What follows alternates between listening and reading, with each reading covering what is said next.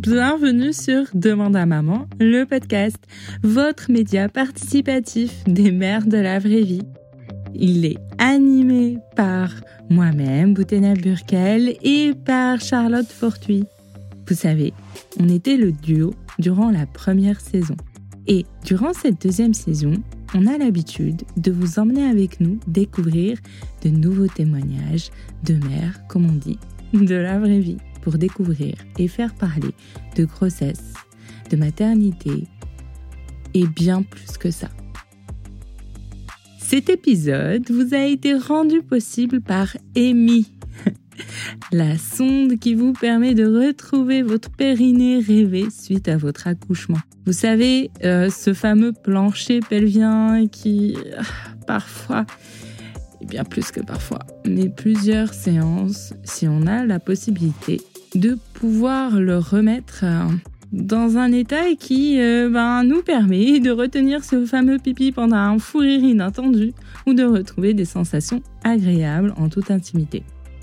Restez jusqu'au bout pour découvrir et bénéficier d'un code promo exclusif et tester cette sonde magique tout en vous facilitant la rééducation.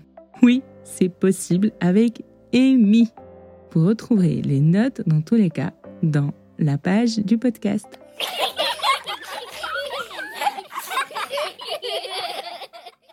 Prenons le temps de découvrir Sophie celle qui va nous parler aujourd'hui, celle dont on aura l'occasion d'écouter le témoignage. Sophie est mère de quatre enfants qui nous parle de ce désir d'enfant qui s'est manifesté qu'au bout du troisième. Vous allez l'entendre. C'est un parcours euh, particulièrement haut en couleur. Entre grossesse, éducation, couple et bien plus. Je vous laisse l'écouter et la découvrir. Vous allez voir ça vaut le détour.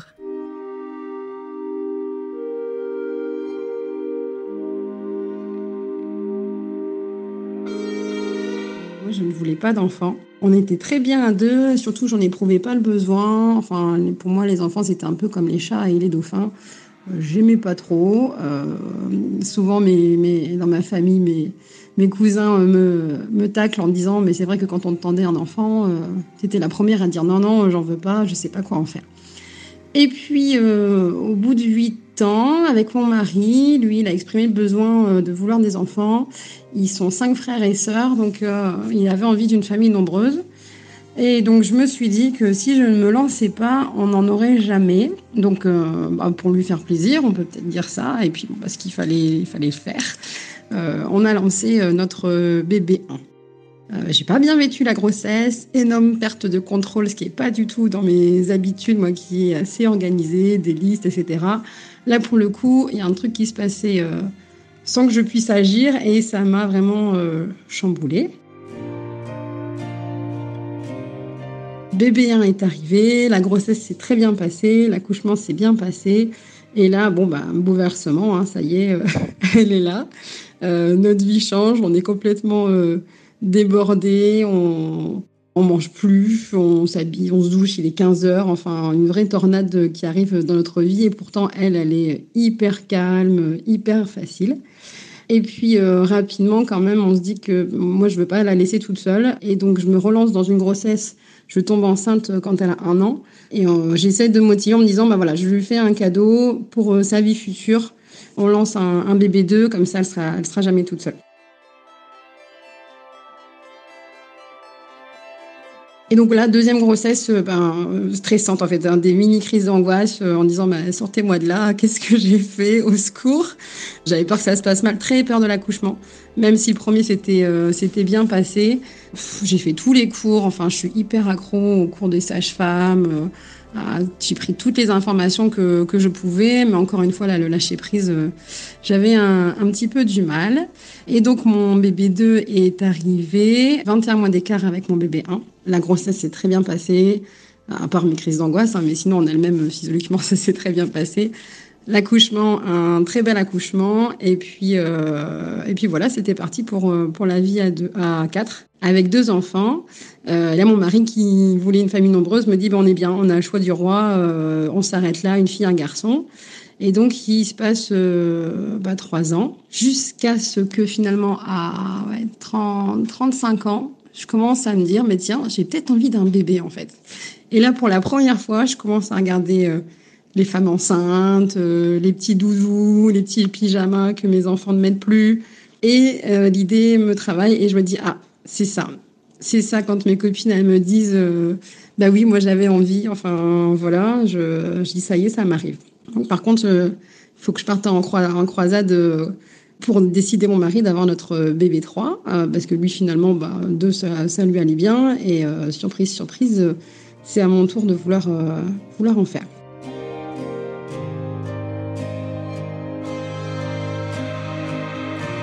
Coup, pour euh, notre euh, bébé 3, bon, on n'a jamais eu vraiment de difficulté à en avoir, mais c'est vrai que là, ça a mis un peu plus de temps. Ça a mis, euh, ça a mis 9 mois, ouais, 9-10 mois. En fait, j'en ai beaucoup parlé, et donc, il y a un moment, il m'a dit, bah, on, y va, on se donne 2-3 mois, si ça marche pas, voilà. Et puis, finalement, l'idée a fait son chemin, parce qu'il y a cru aussi. Et puis, bah, je suis tombée enceinte. Alors là, pour le coup, ce bébé 3 et après mon bébé 4, les grossesses ont été un peu compliquées. Enfin, on a eu des, des pas bonnes surprises, mais finalement, moi, j'étais moins angoissée parce que j'avais accepté cet état de grossesse et j'avais plus euh, confiance. J'avais l'envie. Donc même si on a eu des soucis pour le coup là euh, physiologiques euh, par rapport à, à, la grossesse, je les ai mieux absorbés, je les ai mieux vécus que mes états d'angoisse avec les deux premières. Pour ma, mon bébé 3, on a fait l'échographie des 5 mois et je ne suis pas ressortie hyper contente avec plein de photos à montrer à la famille parce qu'en fait, durant l'échographie, j'ai vu euh, le gynéco devenir de plus en plus, euh, comment dire, euh, la mine qui se fronce un petit peu. Il me répond pas. Je lui demande si ça va. Il me dit on verra ça après. Je vois qu'il passe un peu plus de temps et en fait, euh, c'est pas un moment sympa. Quoi. Il me dit pas euh, regardez, il y a son pied, là il y a sa main et son visage. Et donc du coup, quand on fait le débrief de l'écho, il me dit euh, bon, euh, bébé, euh, ça va, mais j'ai un doute sur la présence de kystes sur les hémisphères du cerveau.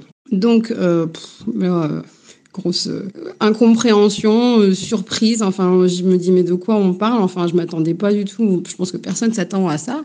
Et surtout, mais qu'est-ce que ça veut dire en fait? C'est grave, c'est pas grave.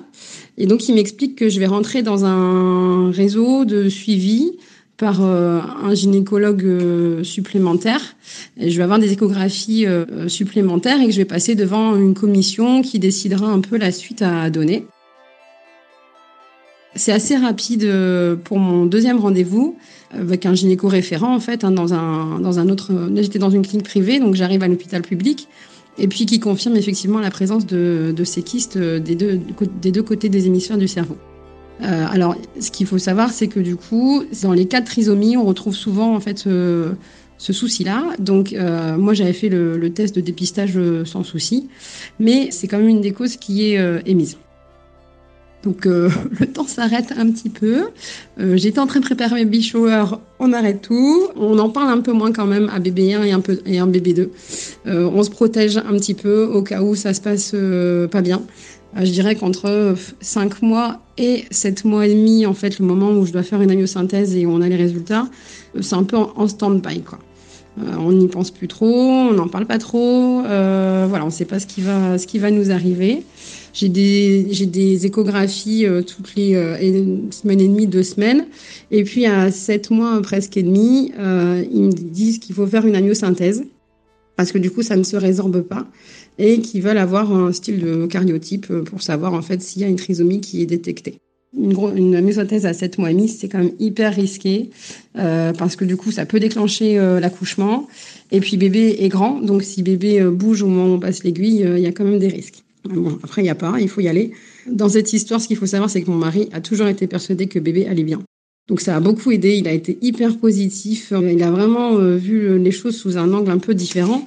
Forcément, moi je portais bébé, donc c'était, je me demandais qu'est-ce qui allait m'arriver, quoi. Enfin, on s'était dit aussi, voilà, si bébé il a une trisomie, euh, Qu'est-ce qu'on fait? Enfin, c'était vraiment, ça a été, ça a été compliqué. En même temps, lui, il a beaucoup apaisé les choses.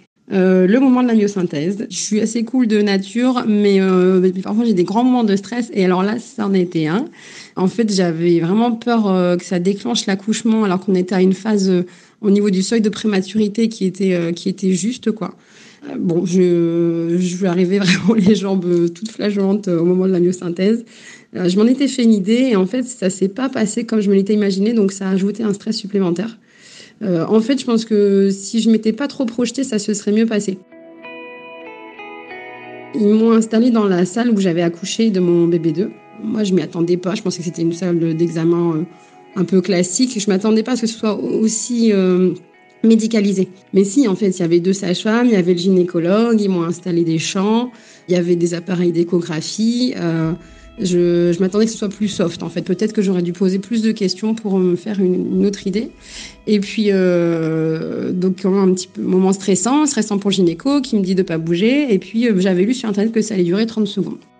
Donc, bon, ben, je m'accroche. il fait la, la, piqûre pour essayer d'extraire du liquide amniotique. Et je compte jusque 30, et puis euh, en me concentrant, et à 30, il n'a pas terminé. Et en fait, ça m'a donné un gros coup de stress, et j'ai bougé.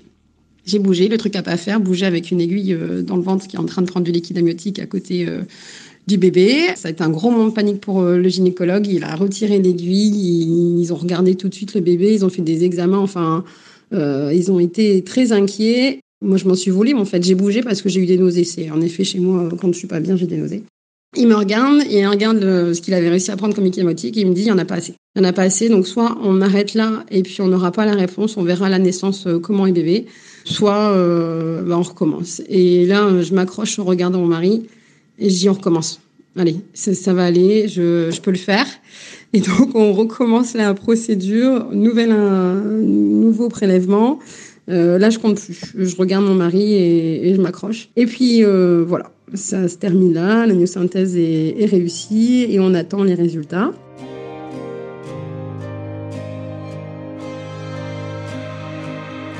On a eu les résultats euh, ouais, 15 jours après. J'ai appelé les, les laboratoires euh, en direct. Enfin, j'ai vraiment fait du forcing parce que ça devenait insoutenable. Euh, la clinique m'a dit que je pouvais appeler. J'ai eu des numéros. Enfin, j'ai appelé les laborantins. Je me suis un peu débattue pour qu'on en finisse. En fait, je voulais savoir. Et donc, euh, bah, bébé euh, va bien, pas de trisomie. On verra à la naissance euh, si ça se résorbe ou pas, mais a priori c'est plutôt en, bonne voie. Enfin, c'est plutôt une bonne nouvelle le résultat de cette amniosynthèse. Et j'ai fait merveilleuse rencontre avec mon gynéco qui m'a couché bébé 3, bébé 4. J'ai adoré son, son, suivi et quand je l'ai vu démarquer, c'était top. Du coup, on s'est prévu une petite fantaisie pour bébé 3. J'avais fait un, un, projet de naissance, un 4 recto verso. Enfin, j'avais plein de, je voulais plein de trucs. Et donc, on a fait un accouchement sur le côté qui est plus physiologique, qui aide à bébé à passer plus facilement. C'était, c'était sympa. C'était sympa, ça s'est bien passé, très tranquillement, très en douceur. Enfin, je suis hyper chanceuse que ça soit passé de cette façon-ci. Donc euh, voilà, bébé 3 est arrivé et euh, tout se passe bien. On démarre la, on démarre la vie à 3. Donc euh, mon bébé 3, elle a 5 ans de différence avec mon, ma première et elle a 4 ans, 4, ouais, 3 ans et demi de différence avec mon deuxième. Et puis euh, mon petit bébé 4, bébé 4 surprise du confinement. Alors je peux pas dire que j'y pensais pas. On y pensait, on en a rigolé avec mon mari en disant oh tiens imagine on aurait un quatrième. Oh non un truc de fou, on peut pas faire ça. Non non on est bien trois déjà, c'est beaucoup plus que ce qu'on imaginait. Moi dans ma famille ils, rigolent souvent en me disant mais ça fait beaucoup d'enfants pour quelqu'un qui n'en voulait pas.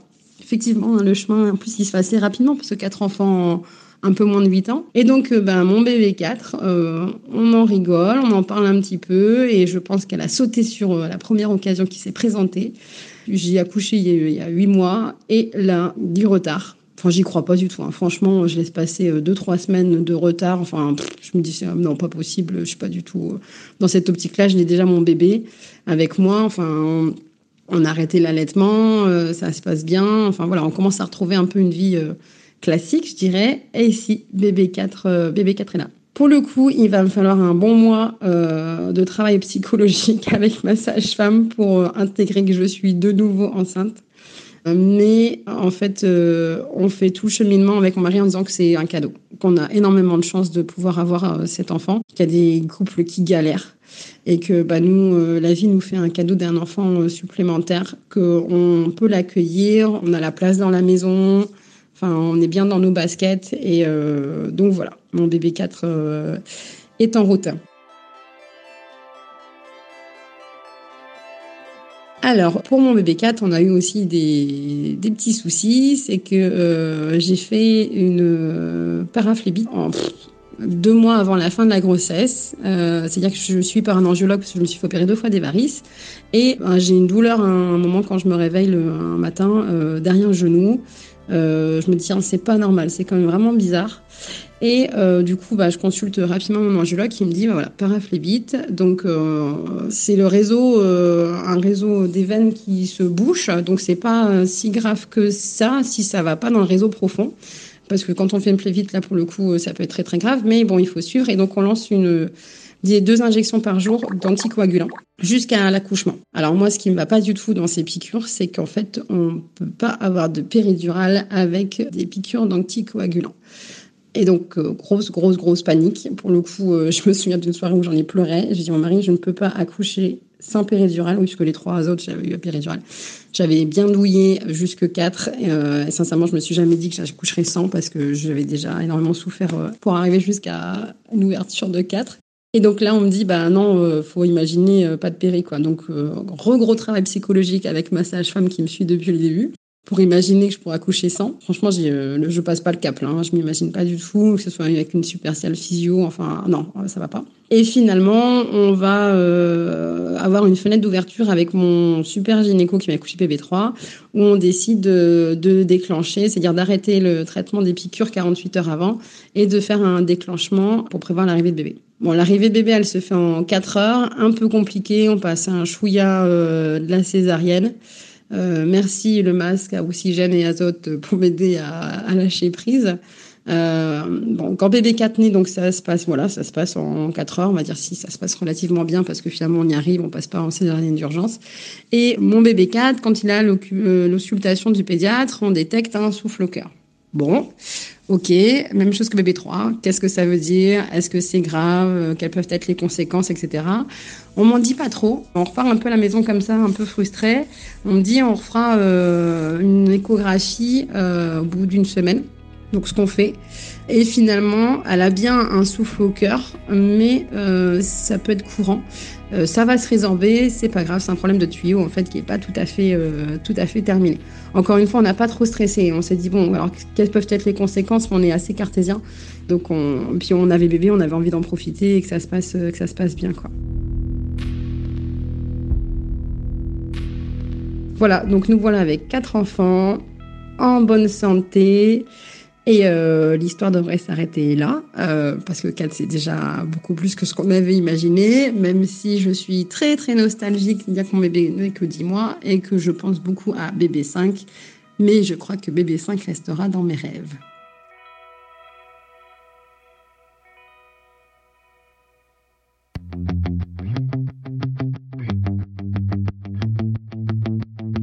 Merci d'avoir écouté le témoignage de Sophie jusqu'au bout, avec ses quatre accouchements en couleur.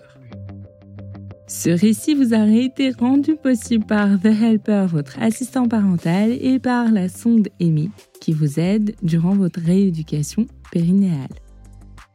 Allez, envoyez ce code HELPER30, H-E-L-P-R 30, à votre ami enceinte ou en postpartum pour bénéficier de 30 euros de réduction. Elle pourra le tester et venir, pourquoi pas, témoigner de son aventure au micro du podcast. Alors, vous ajoutez des étoiles, on compte sur vous sur la page du podcast et de le partager autour de vous. À très bientôt sur Demande à maman, le podcast.